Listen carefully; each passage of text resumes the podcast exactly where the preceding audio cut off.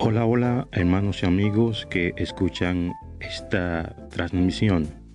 Les saludo a todos en el amor de Jesucristo, esperando que estén bien, que sus familias estén bien, que sus finanzas estén bien, que la salud esté bien en cada uno de los miembros de la familia, de los hijos, de los, de los abuelos, de los padres.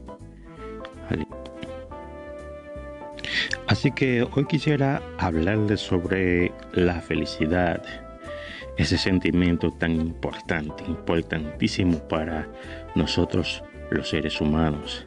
Valoramos mucho la felicidad, estar felices, estar contentos, estar siempre sonriendo, ¿verdad? Valoramos eso. Pero quiero hablar un poquito sobre eso.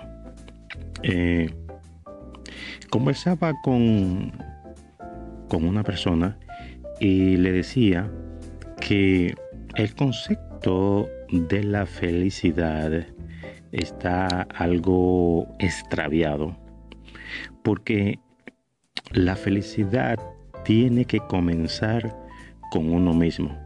O sea, uno como persona es responsable de ser feliz uno como persona tiene que tomarse esa tarea bien en serio de ser feliz y no depender de una persona, o sea, no depender de que de que eh, fulano o fulana me harán feliz o que un vehículo, una casa, cuentas bancarias, viajes, ninguna cosa material puede hacernos feliz. O sea, no dependemos o no vamos a depender de, de cosas externas para sentir felicidad. Porque la felicidad es una decisión, es una decisión que tomamos. Yo decido ser feliz porque quiero ser feliz. Es eh, algo parecido como eh, a los sentimientos de, de, odio, sentimientos de ira, sentimientos eh, hasta irracionales, porque nosotros los seres humanos somos muy complicados cuando se habla de sentimientos. Pero he descubierto que todo, todo es basado en la decisión. Yo decido ser feliz en el momento que yo quiera. O sea, si hay una persona que me ofende, me agrede, en ese momento yo tengo que tener el control de mis sentimientos, de mis emociones, de lo que soy y decidir si contestarle de la misma forma o actuar a lo contrario de lo que todas las personas esperarían. ¿Mm? ¿Cómo sería eso? Porque es algo lógico y hasta natural de que una persona cuando recibe una agresión responda de la misma forma. Pero ¿qué pasaría si la tal persona actúa de manera contraria? O sea que no agrede al agresor, sino que eh, le contesta de otra manera, de manera mansa, de manera humilde. Por eso es que el sabio Salomón escribe y dice que las blandas palabras aplacan la ira. Y es algo lógico, porque dos personas que se dan a la tarea de agredirse con palabras ofensivas, eh, lo que va a ocasionar es que eh, se vayan a los puños. Pero si hay una persona que haga la diferencia y decida no comportarse de esa forma. O sería un total éxito. Por esto eh, digo que tenemos que ser diferente. También esto es una decisión. También es, esto es una decisión que se toma. Ser diferente. Así como decidimos ser feliz, así como decidimos muchas cosas, decidamos ser diferentes. No igual a los del montón, sino diferentes. ¿eh? ¿Cómo sería el mundo? ¿Cómo se vería el mundo? ¿Cómo sería la humanidad si cada quien hiciera su parte, pero de manera distinta? De manera distinta a como todo el mundo esperaría. Yo creo que sería grandioso que todas las personas tengan el dominio de lo que son sus sentimientos, que no se dejen llevar por los malos pensamientos, que, no, que no se dejen guiar por eh, vicisitudes o problemas que nos hacen cometer errores muy, pero muy graves.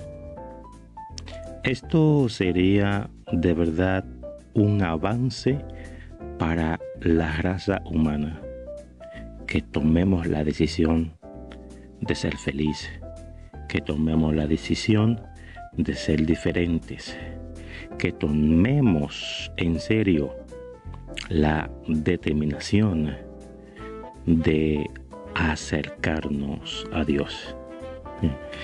Bueno, hemos llegado al final de esta de este podcast.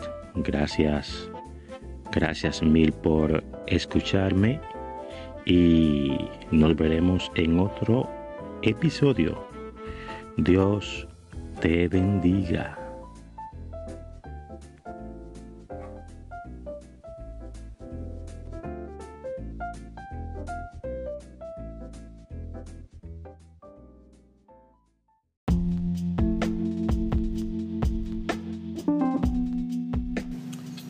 El Señor nos bendiga en este hermoso día que el Eterno nos regala. Bendigo a cada vida que verá y escuchará este video en el nombre de Jesús. Quiero compartir con ustedes una pequeña reflexión sobre este verso, este verso que se encuentra en Proverbios capítulo 28, en su verso 5, que dice, el hombre o los hombres malos no entienden el juicio, pero los que buscan a Jehová entienden todas las cosas. Cuando leí este verso me acordé de del siervo Job. El siervo Job sabemos todo lo que hemos leído la palabra, eh, que pasó por un momento muy, pero muy difícil. Tanto así que sus amigos, sus amigos, sus allegados más cercanos se, se acercaron a él y le cuestionaban y le decían, que quizás él estaba pasando toda esta cosa porque él había hecho algo, algo eh, muy grande, había pecado contra Jehová.